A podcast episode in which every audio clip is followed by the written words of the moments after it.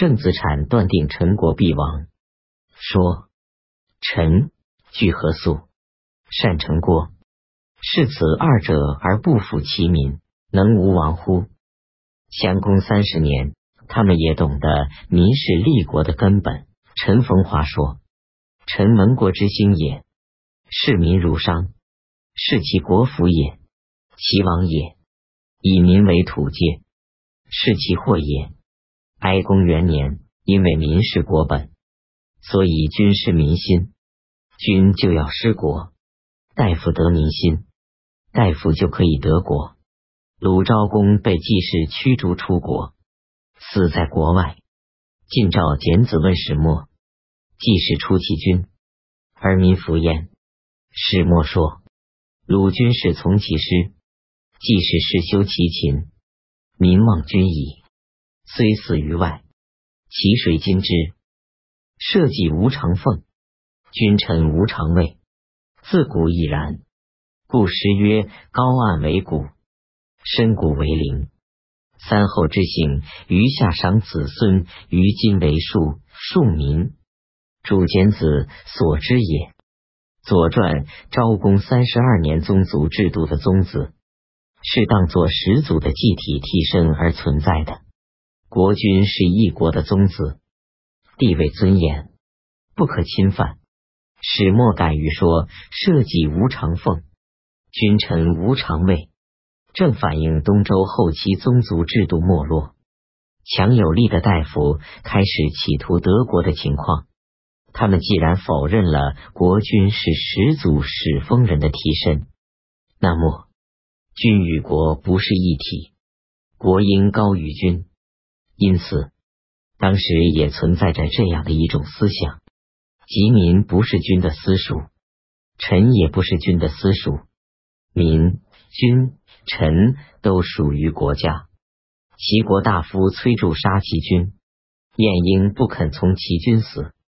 说：君民者，其以凌虐民，社稷国家事主负责行国政；臣君者，岂为其口食禄养？社稷事养为国家所养，故君为社稷死，则死之；为社稷亡，师为出亡，则亡之。若为己，国君个人死而为己亡，非其私逆秘密。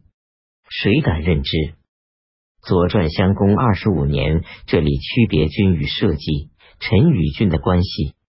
到了各强国为统一中国而战争的战国时期，进一步便得出孟子所说“民为贵，社稷次之，君为轻”。孟子尽心篇的名论，要立国必须得民，要得民必须讲求政事。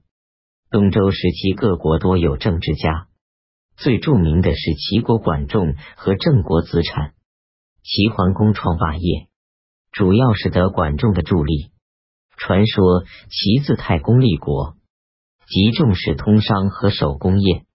管仲出身商贾，向桓公分全国为士乡及农乡与工商乡，优待工商，不服兵役。史成专业，士乡废公田制，优待甲士，有田不自耕，专练武艺。这种改革西周以来旧制度，促使社会加速分化的措施，应是管仲最大的功绩。郑地处晋楚两大霸国间，为两国所必争。郑国狭小，力不能自立，要避免灭亡。不得不讲求内政外交的善策。《左传》宣公十四年，所谓郑昭，名宋荣，宋国愚蠢，说明郑是一个机智的国家。在这个国家里，产生法纵横两家，子产是这两家的创始人。子产执国正二十余年，前五四三年，鲁襄公三十年至前五二二年，鲁昭公二十年。发挥了高度的政治才能。《左传》襄公二十五年载他的话说：“政事和农事一样，要经常用心思考，既想这一件事如何开始，也想这一件事如何结束，按照预定步骤，切实去实行。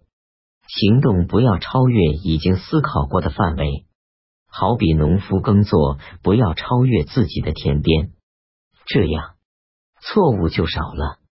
据《左传》所记，子产在政治上不曾遭受过失败，因为他每一行动都事先经过思考。子产曾改革军赋制度，很多城里人毒骂他，他说：“不妨。”只要对国家有利，我死也得做。我知道，行善政不要中途改变法度，坚持才有成功。人心不可放纵，法度不可改变。我下决心不改变了。左传昭公四年，他治国主张行猛政，理由是火性猛烈，人见了害怕，所以很少有烧死的人。水性懦弱。人喜欢玩水，好多人因而溺死。左传昭公二十年，他所谓猛政，就是把严厉的刑法公布出来，让人不敢犯。前五三六年，鲁昭公六年，子产在金属顶上铸行书，遭到守旧派的反对。晋国大夫书向季信劝告子产说：“法律已经公布。”人们知道如何避免刑罚，不怕掌上了。是非专凭行书，掌上怎样行政呢？子产回答说：“我为的就是喝。郑国重商业，贵族利用随意轻重的刑罚压迫商人和新起的土地所有者，对郑国说来是很不利的。子产公布法律。”多少有些限制贵族权力的作用。过了二十多年，晋国也铸刑鼎，公布范宣子所做的行书。孔子在这件事上代表贵族的保守观点。《左传》昭公二十九年载他的话说：“晋国要亡了。晋国不守唐书和晋文公的旧法，造作刑鼎。”民只看顶上条纹，不看贵人面孔了。贵人还能做什么？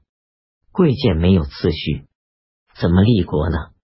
书相孔子想要法律神秘化，独掌在贵族手中，使庶民莫测，不敢轻视。子产首创刑鼎，削减贵族特权，却是一个进步的措施。子产以后。郑国又有邓析造新刑法，写在竹简上，号称竹刑，为郑国所行师。战国时，韩国有著名法家申不害、韩非，韩灭郑后，郑韩合一。因为郑国社会在东周时期变化最大，法家学派正是代表商人和新兴地主利益的学派。郑国成为法家学派的中心产地，不是偶然的。而子产则是法家学派的创始人。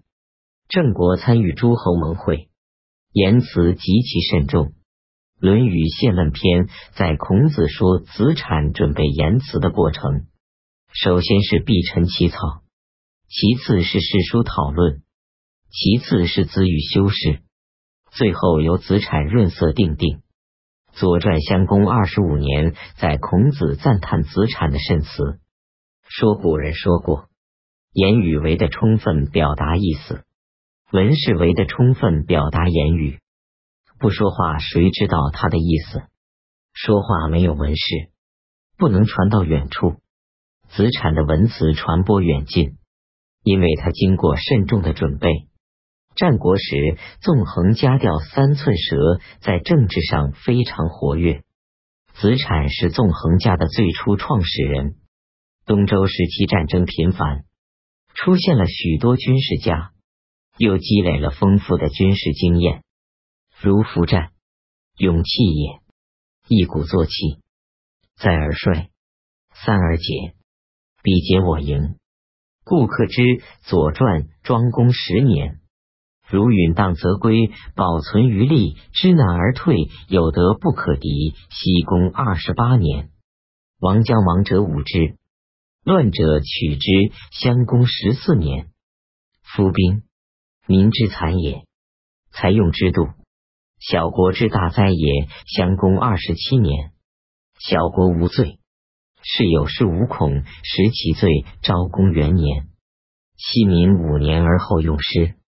礼也。昭公十四年，小国望守则危，国之不可小，有备故也。昭公十八年，先人有夺人之心，后人有待其敌衰。用少兵少，莫如其其心至死；其至死，莫如去备。左传昭公二十一年，这些都是军事规律。记载这些规律的书叫做《军制》。当时统治阶级中人经常作战，都熟悉军制。吴王阖闾前五一四年至前四九六年的将军齐国人孙武总结军事经验。著兵法十三篇，成为军事学的经典。十三篇中包含着丰富的唯物辩证法思想的因素，与老子五千言同为研究中国古代哲学思想的重要著作。